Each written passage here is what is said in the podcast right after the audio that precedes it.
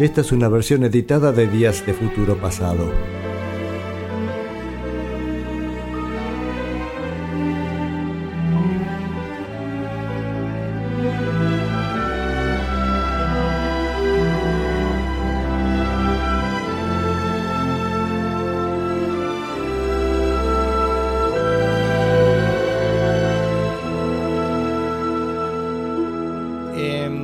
Así que en este sencillo homenaje, siendo las 9 menos cuarto, arrancamos con el plato fuerte del día de hoy con...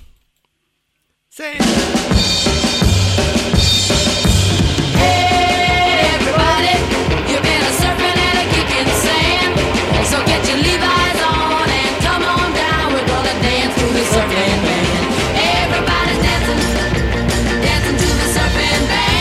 El momento dedicado al baterista Hal Blaine.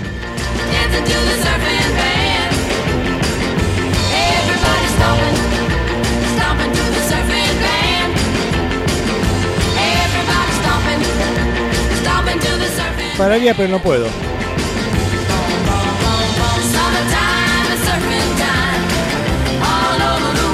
Vamos, Hal.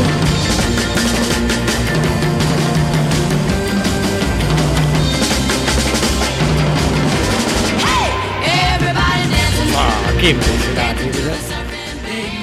Pero no puedo poner la cortina todos los días.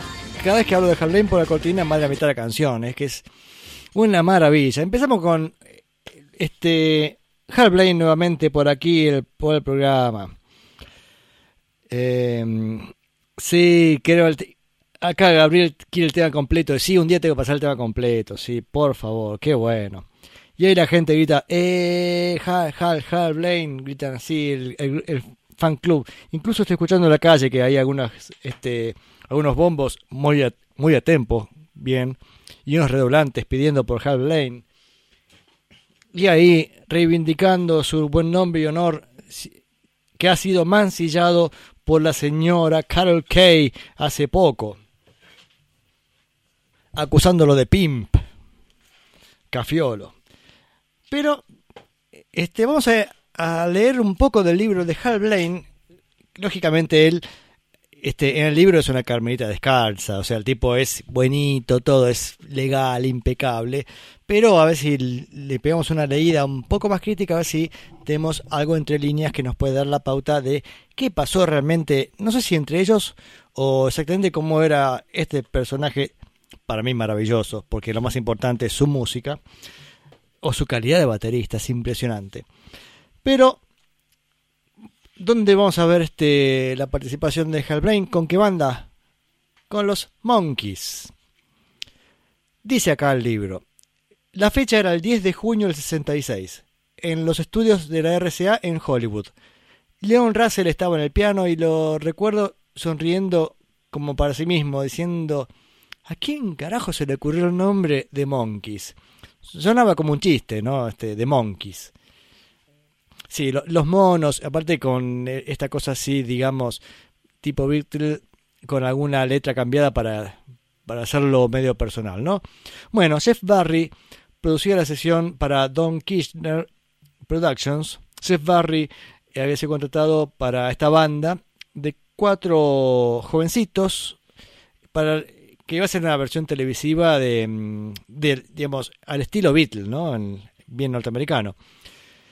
Scream Gems and Columbia Pictures estaban así promocionando toda esta historia que era, parece que era con un empuje enorme, este vestuario, este reportaje de para televisión, este ensayos, venía así como con toda la furia. En ese momento no tenían ni idea del impacto que iba a causar esta banda en el mundo del, del entretenimiento. Dice, sospecho que traiga sospechado algo, dice, porque este, todo estaba, todo lo que tocaba la Breaking Crew se transformaba en oro y acá iba a ocurrir una vez más. Cuando conocimos a la banda, estábamos sorprendidos. Eran este, muy inteligentes los cuatro chicos, bien cuidados, este, típico producto del tiempo. Jóvenes, vibrantes, de pelo largo, elegantes este, y divertidos as hell, o sea, de, no sé, bueno, como diablos, pero no sería la traducción exacta. parecía, era un chiste tras chiste y realmente eran, eran unos comediantes impresionantes. Los comediantes del momento eran los Monkeys. Dice Hal Blaine en su libro, ¿eh? dice, muchas veces me preguntan este, cómo se tomaban distintas bandas el hecho que no hicieran su propia música, sino que los contrataran a la Breaking Crew para acompañarlos. Dice, no creo que, les interesara demasiado. Después de todo, este, nosotros, mientras nosotros estábamos haciendo 35 dólares por, por una canción, ellos estaban haciendo 35 mil dólares por tocar en el escenario. Em, eh, se entendía que era así era el negocio. Este, por motivos obvios, este, la banda que acompañaba a los Monkeys era una banda ignota, desconocida, y su rol no era importante y no se publicaba quienes tocaban. Se entendía que había una especie de ficción de mm, sesionistas este, dándole el empuje a los cuatro tipos, que son las cuatro caras, que sí hacían los conciertos en vivo, ¿no? Yo me quedé pensando hoy, 35 dólares por sesión o por canción, me imagino. 35 este, si 35 dólares. Dicen que de los 60 a esta época aumentó 7 veces el dólar. Es como si fuera 245 dólares este, al día de hoy. A un dólar de 150 al peso, son como 36 lucas para nosotros. Bueno, cálculo mm, local, pero para, digamos, para todo el mundo es pensar en que es como si hubieran ganado 250 dólares cada uno por tocar una canción. Y además siendo ellos tan efectivos por los buenos músicos que son, se imaginan que eso lo tocaban en, tres patadas, se ganaban esos 250 dólares, ¿no? Bueno, me estoy yendo de tema. Eh, y por la mayor parte de los casos, las estrellas estaban muy ocupadas haciendo giras este, de, semanas y semanas, y el trabajo de estudio era por lo general lento, no era, no era su mundo, ¿no? estaban haciendo películas o de giras, así que era eso lo que ellos hacían. Pero a mediados del 67, nuestra relación idílica con los estudios se vio colapsada por eh, algo que se conoció como The Monkey Scandal, el escándalo Monkey. Parece que una revista, obviamente en busca de sangre, sacó un artículo exponiendo que los Monkeys no hacían sus propias grabaciones. Esta revelación sacudió al mundo interno de los Monkeys, a toda esa máquina de producir dinero que, estaba, que estaban trabajando, y entonces empezaron de pronto a sobre críticas y estar ahí en, en duda lo que estaban haciendo. Eh, y eso estaba en el momento de, mayor apogeo, así que vendían como loco. Pero bueno, este, dijeron, upa, upa, se nos colapsa el negocio. Eh, dice, no había duda que era problemas en el paraíso. Recuerdo un día en los estudios A, en la RCA, que estábamos haciendo grabaciones para los Monkeys en un estudio que tenía el tamaño de un hangar de avión, con las puertas cerradas diciendo sesión cerrada. Y estaban ellos grabando canciones para los Monkeys. En la otra puerta, en el estudio C, los Monkeys, o sea, los cuatro jovencitos, estaban sentados en sus instrumentos haciendo este, música para la prensa. claro, quería mostrar que tocaban ellos sus, instrumentos o que podían hacerlo, porque de hecho eran cuatro músicos y lo hacían muy bien, no era que fueran inútiles, eran cuatro músicos. Eh, pero bueno, acá hicieron una pantomima para la prensa mostrando cómo podían tocar sus canciones, haciendo una, una actuación convincente lentamente las cosas se enfriaron un poco y después de un año ya estaban otra vez este, haciendo lo de siempre. Y de hecho, eh, Michael Nesmith le lo contrató para hacer un proyecto del cual ya vamos a hablar en un momento. Bien, esto fue un poco el relato de, de qué venía haciendo Hal Blaine con los Monkeys. Pero recordemos, y acá hay que ser críticos, digamos, Hal Blaine no era el baterista más importante de los Monkeys. De hecho, los primeros discos eh, es otro el baterista, creo que es Eddie Ho, y no me acuerdo ahora quién, otros más, pero no era, digamos, los, primeros éxitos no fueron tocados por, por Hal Blaine. Hal Blaine participó en un, en un par de canciones, algunas de ellas muy importantes, o al menos este, de, de mucho éxito. Una de ellas está en el disco More of the Monkeys, del 67, que si no me equivoco es el segundo disco de los Monkeys, no estoy seguro, pero el disco del 67, él graba la canción Mary Mary, que fue bastante exitosa. Vamos con Mary Mary.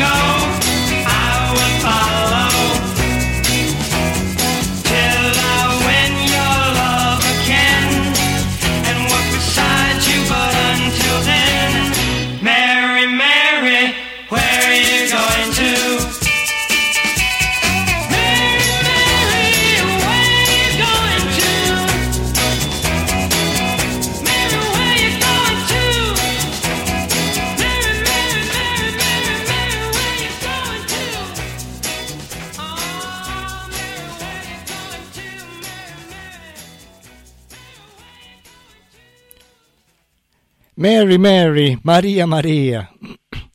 ¿Acaso te llamabas solamente María?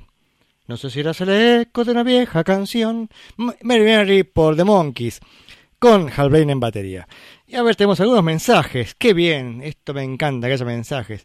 Martín Carvajal, el grandioso Martín Carvajal que hace el, programa em, Viajero Sideral cada tanto en esta radio Dicho ese paso, todavía no escuché el último, pero de paso les digo, yo lo escuché y sé que lo voy a hacer.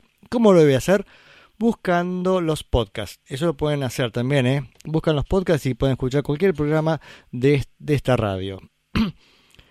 y de paso, este, me interesa mucho el último que fue sobre mm, Bjork. Y espero ya pronto el que sigue, no sé qué seguirá. Bueno, ya lo dará Martín y nos va a contar. Nos dice Martín, multiplica esos 250 dólares por la cantidad de canciones que grabó Hal. Bien, si hacemos un cálculo, digamos, básico de 8.000 canciones, que dijimos que era el valor más bajo que podemos encontrar, este, da 2 millones de dólares al precio actual. No está nada mal. Em, también Rubén comenta alguna cosa de Hal Blaine que dice que bueno es este tema, bien. Pero yo creo que la parte, no sé, hay un par de canciones que creo que nunca salieron al, este, a la venta, que fueron grabados por Hal Blaine para los Monkeys. Y yo creo que la que sigue, Someday Man, para mí es tal vez uno de los mejores momentos de Hal Blaine, porque él toca la batería y también sobregraba la pandereta. Y por favor presten atención al trabajo bueno, el tema está muy bueno, pero además el trabajo de, percusión de fondo, porque el tema tiene las partes de distinto tempo, bueno, cambian poco. Lo interesante es como la pandereta se adelanta a lo que va a pasar y ya le te anticipa lo que va, a entrar. Insisto, presta atención que es una locura lo que pasa en esta canción. Para mí es de los mejores trabajos de Hal en, en su producción. Bueno, es Someday Man por los Monkeys. Después Calico Girlfriend Samba para ver que también podía ser un poco de bossa nova.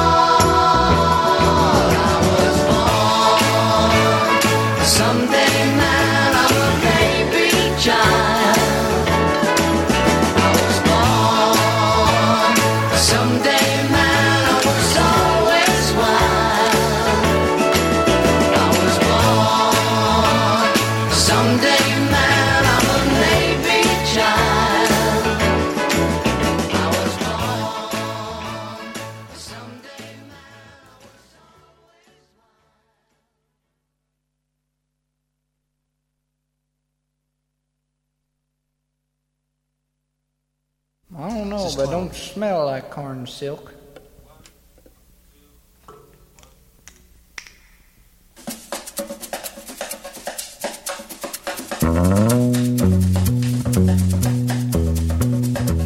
Everybody samba.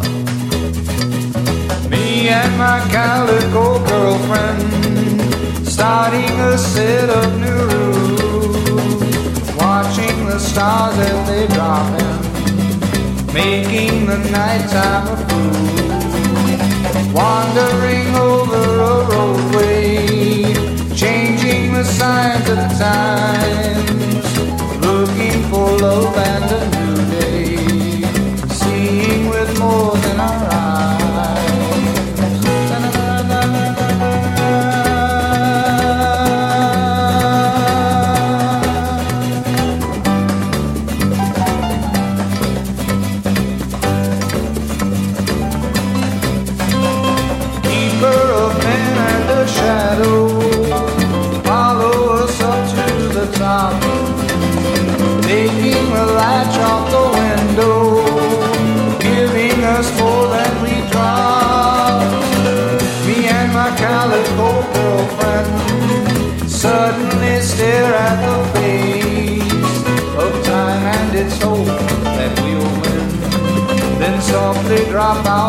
me.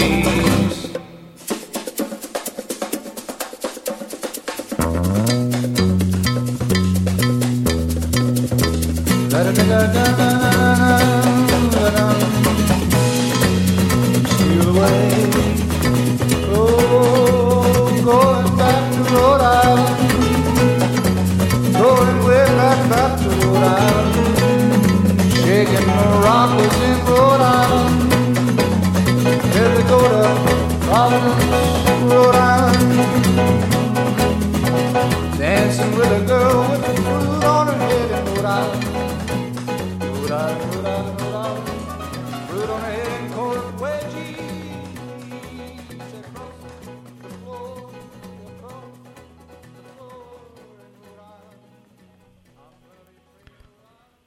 Bueno, estos fueron Calico Girlfriend Samba y antes Someday Man, que habrán visto que es increíblemente maravillosa esa canción los cambios de tiempo que tiene. Em, a ver si fue editado como simple, no sé, no, no salió, a ver, sí, fue un simple, Sam Dayman. Lado B de un simple, una locura. Igual esto ya es del 69, imagínense, ya estamos bastante adelantados. Y mm, a ver, tengo acá Sam Dayman, taca, taca, taca. A ver si tengo algo más para decirles. No. Sí, tengo para decirles, la, la decía en Cálico, ¿cómo, ¿cómo se llamaba? Perdona. Calico Girlfriend Samba. Tenemos acá la formación que está... mm, sí, el que canta es Michael Nesmith en respuesta a una pregunta que hacía Rubén. Y lo curioso es, bueno, está Hal Blaine en batería y el bajo es Joe Osborne, que es, sería la dupla fundamental, esos dos se entienden muy bien. Y la guitarra la tocan Louis Shelton y Al Casey.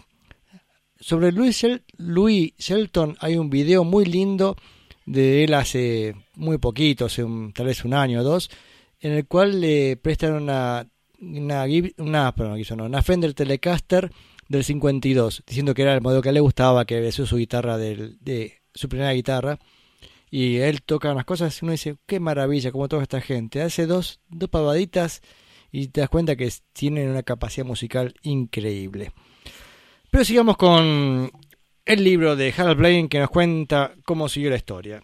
El tema es que después de este asunto de que se deschavó, que no eran músicos y toda la discusión, la cosa se tranquilizó y dice que, que incluso Michael Nesmith, que era el líder de los Monkeys básicamente, lo contrató para que, en realidad lo llamó a él para que contratara a otros músicos. Porque acá en un momento importante también la historia de Hal Blaine es que es una especie como de mm, manager de la orquesta. Es como si vos lo hablas a Hal y decís, che, necesito todo esto. Listo, te consigo, te dice. Y te trae lo que haga falta.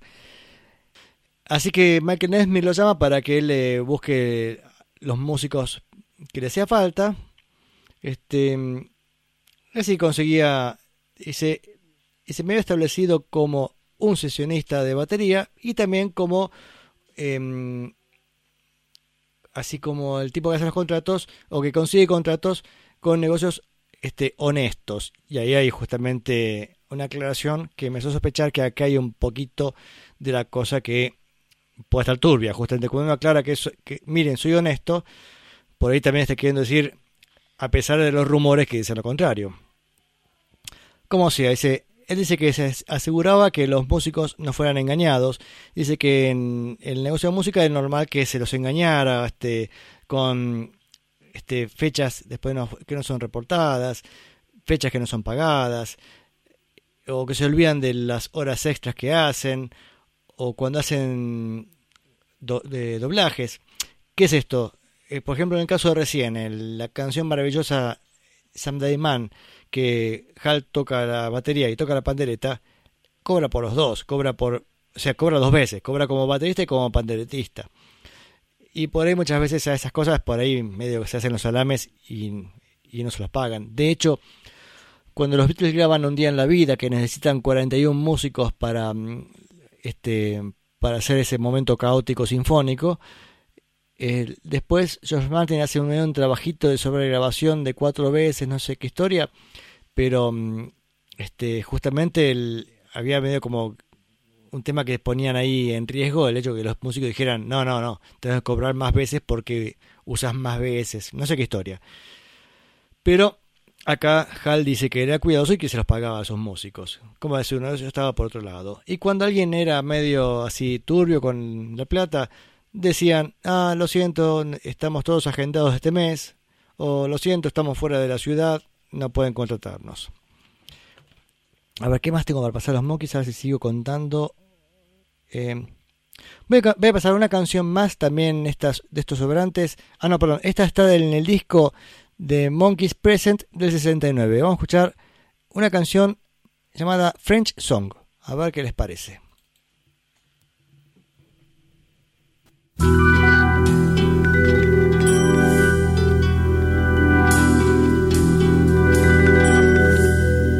A little girl goes out walking in the night. A little boy calls good evening from the light. They stop to talk for just a while. Then she's gone.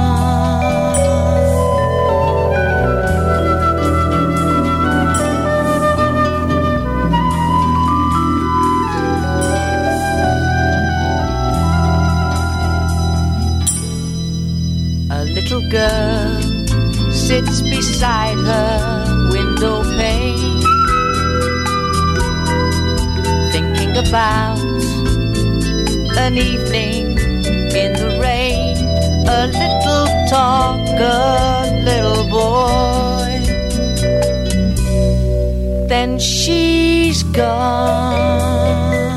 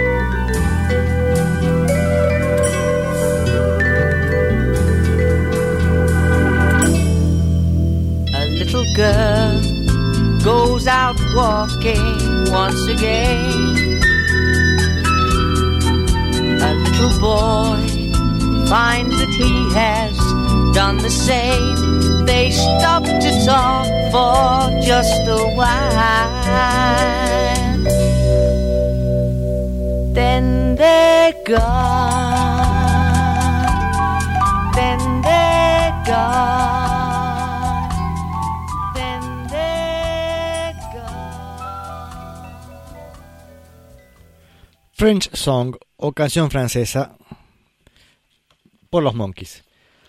Sigamos con la historia de los Monkeys, aunque ya ahora no es Monkeys, sino Michael Nesmith, que tenía un, un proyecto solista.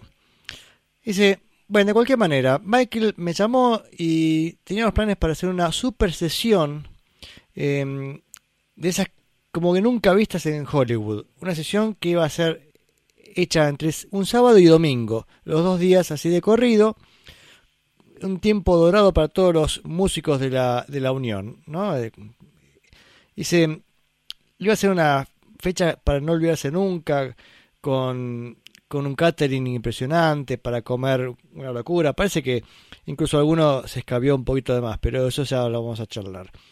Eh, Shorty Rogers está haciendo los arreglos y fue una, este, una llamada increíble para 10 trompetas, 10 trombones, 10 saxofones, 5 percusionistas, 2 bateristas, 4 pianos, 7 guitarras, 4 bajistas, 4 contrabajistas y así, así, así. Era un- una sesión que iba a ser increíble. Parec- iba a sonar como la, este, la, dice acá World War III, o sea, la, mm, guerra, la tercera guerra mundial. Eh, de hecho, Nesmith lo iba a llamar de esa manera, pues lo cambió a The Pacific Ocean y finalmente terminó llamándose The Wichita Train Whistle. Acá aclaro yo, este, estuvo muy linda la sesión, eran 200.000 músicos, muy bien, pero el disco suena bastante feo, tiene, eh, no está bien grabado, es una pena que los estudios estos donde se graban, ahora vamos a ver dónde fueron, no hicieron un buen trabajo de microfoneo, entonces todo suena confuso. Claro, es muy difícil grabar eh, una orquesta tan grande. Y acá para comparar un poquito con otros estudios de grabación, eso hubiera sido factible hacer y bien en los estudios este, EMI, o sea, Abbey Road en Londres. Pero acá en Hollywood parece que era medio un galpón y pusieron un par de micrófonos y no me parece que haya tenido un buen resultado. Bueno, volviendo a lo que decía Don Hall en su libro, dice que las toda la ciudad se veía, se notaba la excitación por la sesión y todos estaban diciendo, este, che, yo también quiero ir, o sea, como que la cosa venía, este, que iba a ser una fiesta increíble. Así que, lógicamente, tratando de hacer que mayor parte de la gente fuera a tocar, ¿no? Llegó la fecha, entre el 18 y 19 de noviembre del 67. Shorty, es el que hecho los arreglos, y se había realmente esmerado en hacer un buen trabajo con los arreglos brillantes. El Palmer y yo estamos en Nube 9 porque era el sueño todo baterista de tocar para esta big band y llevar el, el ritmo a toda esta gente, ¿no? Acá es importante destacar el, la relación entre Earl Palmer y Hal Blaine. Recordemos que Earl Palmer era el sesionista eh, número uno dentro de la batería hasta que lo hace entrar a Hal Blaine al negocio y después compartieron ese estrellato. Pero Earl Palmer es un gran, gran baterista. Este, es baterista negro y también se le da un toque bastante particular. Y yo creo que además Hal aprendió un montón de cosas de él. Por eso cuando graba mm, para... mm, Ah, ¿cómo se llama este otro? Y que sea nada Saturday Night. A ver. Eh, ya me voy a acordar. Este, un negro conocido, bueno, lo hace con toda la calidad. Para mí que le aprendió de este El Palmer. Pero sigamos. Y aparte del Palmer, era muy amigo de Carl Kay, que no está en esta sesión. Bien. Eh, sigamos con esto. Dice, mm, dice, se tomaron unos cuantos cortes durante la grabación y se iban a, comer una comida impresionante de gourmet, un servicio de catering impresionante, este, comer, este caviar, una, se hicieron unos gastos impresionantes. Estaban, hice como chicos en una tienda de, dulces. Dos de la Breaking Crew, dos trompetistas, parece que estaban a punto de explotar. Habrán comido bestialmente. Después se le preguntó a Michael, dice, ¿por cómo hicieron, o sea, por qué hizo una sesión tan costosa? Tenían como cerca de 80 músicos, ¿no? Y ahí explica una, una cosa, digamos, de algún conflicto con la empresa discográfica, qué impuestos y qué sé yo. Y McNess me dijo, más sí, vengan acá, este, anótenlo a la empresa discográfica, que paguen todo y, hacemos un fiestón y grabamos música. Esa era la idea. Todo el disco es instrumental, además, es bastante curioso. Eh, acá él hace toda una aclaración acerca del salario y el porcentaje que va para este para la pensión, toda la historia que no vale la pena este aclarar. Pero bueno, eh, una vez más muestra el ojo cuidadoso con el dinero este que tenía Hal Blaine. Pero vamos a escuchar eh, vamos a escuchar una canción porque la otra quiero hablar particularmente. Porque tanta aclaración dice, bueno, este será un discazo. No, no es un discazo. Este, es curioso. Te digo, también lo arruina mucho que no suene bien. Vamos a escuchar una canción y después vamos. Cuando escuchamos la segunda, les voy a explicar qué pasó en la segunda canción. Vamos con Carlisle Willing.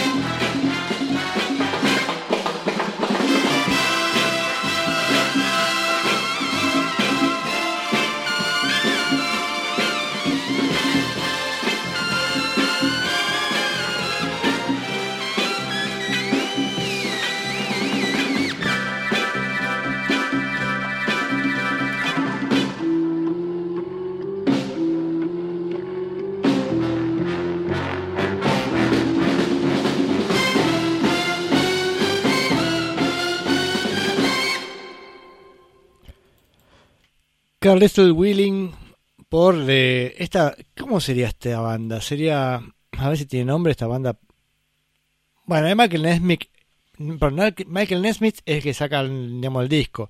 No sé, no sé si le pusieron nombre a la banda esta, que en realidad está viendo los músicos que tiene son increíbles.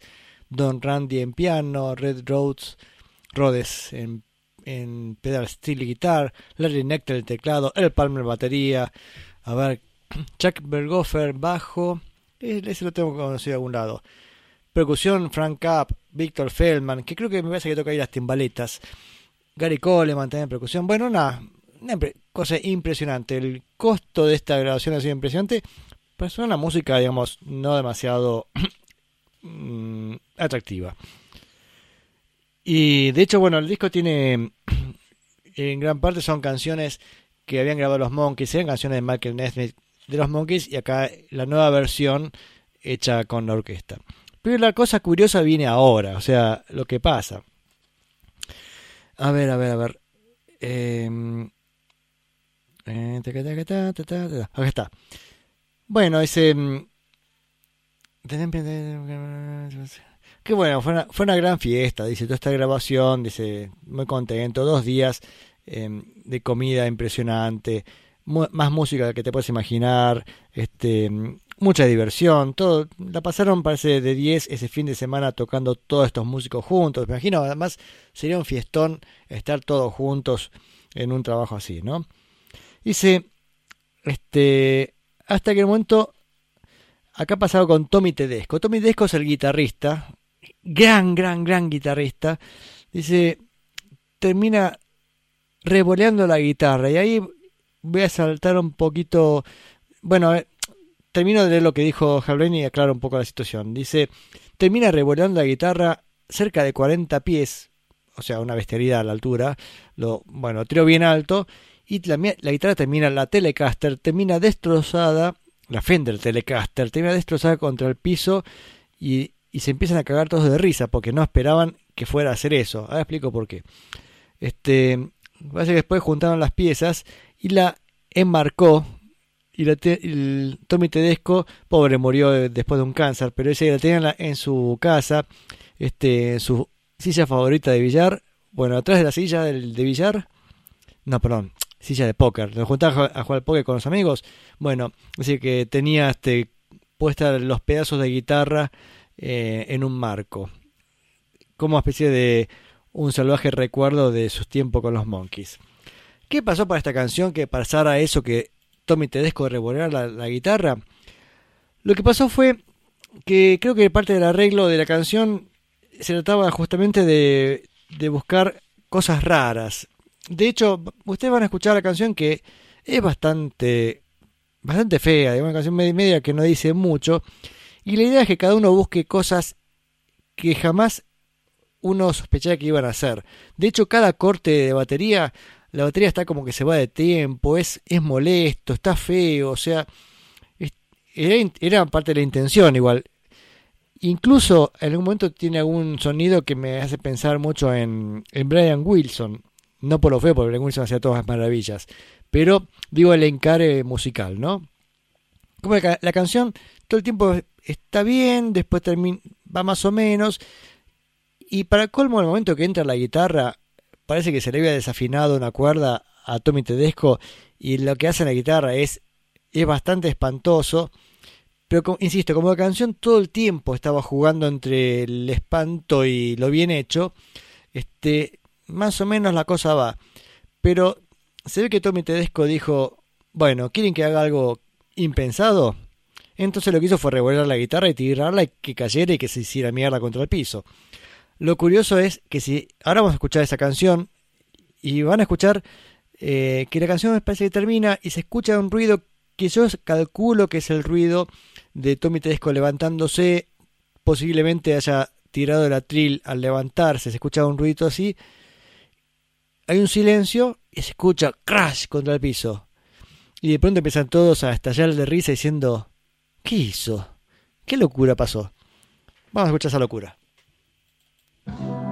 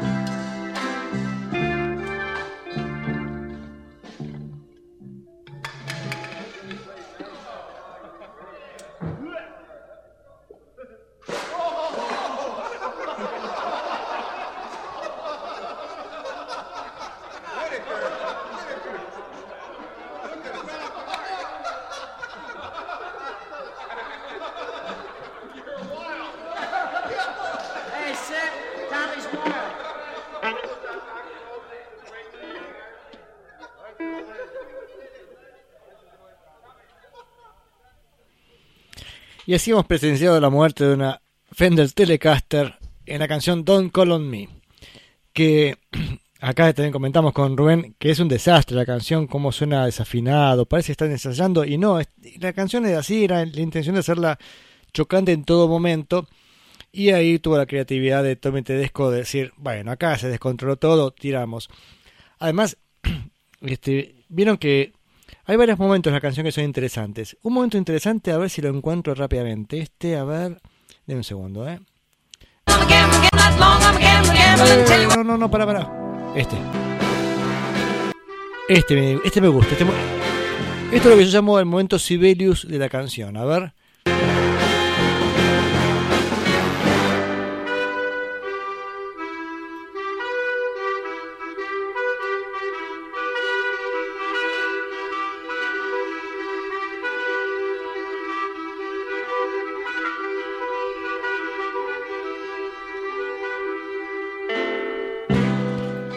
Maravilloso hasta que entra Tommy Tedesco con la guitarra desafinada, ¿no? Después otro momento interesante de la canción esta es al final que, a ver si está por acá, que entra un Hammond, decís, mira qué bien, a ver, ahí va.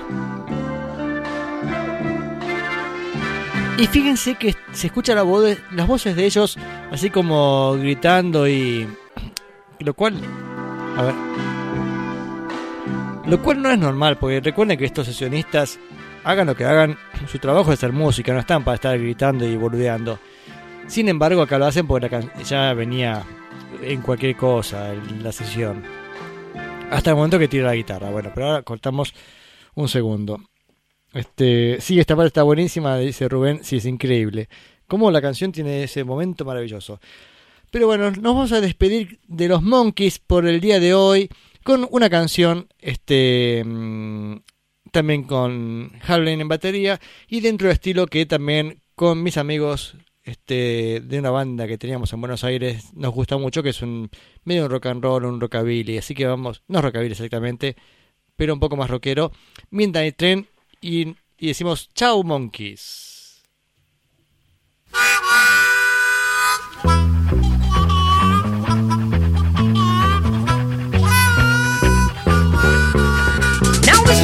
While I sing this song. Don't you worry, baby, it won't take long. I'm just about ready to draw the lines. Don't be surprised when I leave this time. Well, I'm going north and I'm going south. I don't want no more your lying mouth. I'm hitting the road, gonna ring some bells. Better know I can do it well. Midnight train, rambling, rambling all night long. I'm gambling, gambling, losing all my money when it really ain't funny, huh? Midnight train, rambling, rambling all night long. I'm a gambling, gambling. Tell you what, baby, well, you better be moving on. Heading out to the open sky. Who knows, might even die. Why don't you worry your pretty little head, cause you never gave a dang what I did or said. That's why I'm packing leave this place. Can't stand to look at your cheating face. Midnight train, rambling, rambling all night long. I'm a gambling, gambling, losing all my money when it really is funny, huh? Midnight train, rambling, rambling all night long. I'm a gambling, gambling. Tell you what, baby, well, you better be moving on. Well, you treated me like a little boy and you played who's crying, guess you lose. Midnight train, rambling, rambling all night long. I'm gambling, gambling, losing all my money. Well, it really is funny, huh? Midnight train, rambling, rambling all night long. I'm gambling, gambling. Tell you what, baby, well, you better be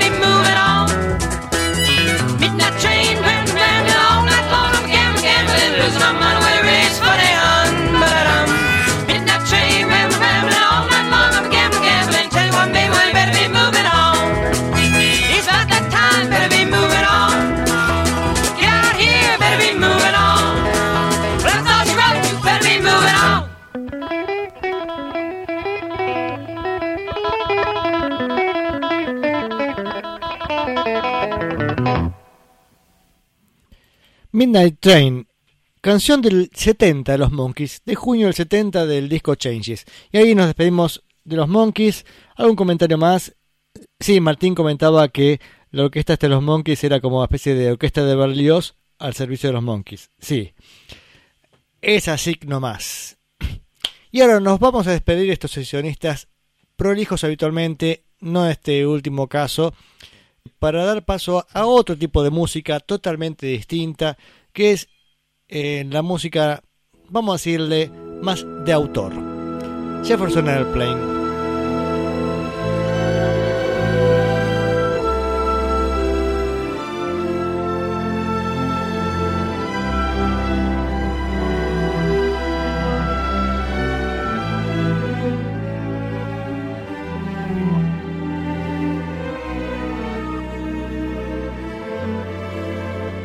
sabru tu petsei berada iden isra dandu sate